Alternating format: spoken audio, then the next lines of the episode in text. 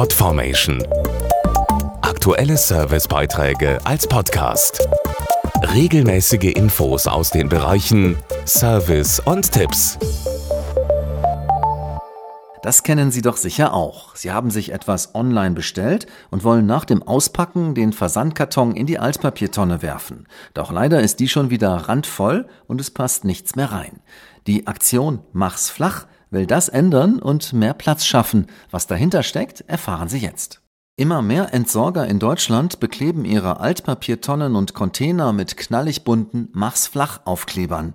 Sie sollen darauf hinweisen, dass es sich lohnt, Versandverpackungen aus Wellpappe flach zu machen, bevor man sie in die Altpapiertonne wirft. Dazu Dr. Oliver Wolfrum, Geschäftsführer des Verbandes der Wellpappenindustrie. Tatsächlich würden achtmal so viele Kartons in die Tonne passen, wenn man sie vorher flach macht, zerreißt, draufspringt oder mit einem Cutter zerschneidet. Das haben wir zum Auftakt unserer Initiative Mach's flach bei einer Straßenaktion herausgefunden. Seit 2017 setzen wir uns bundesweit für ein effizienteres Recycling von Versandkartons aus Wellpappe ein. Warum ist das Platzschaffen so wichtig? Na, zum einen hebt das die Stimmung der Nachbarn, die ihre Kartons dann auch entsorgen können.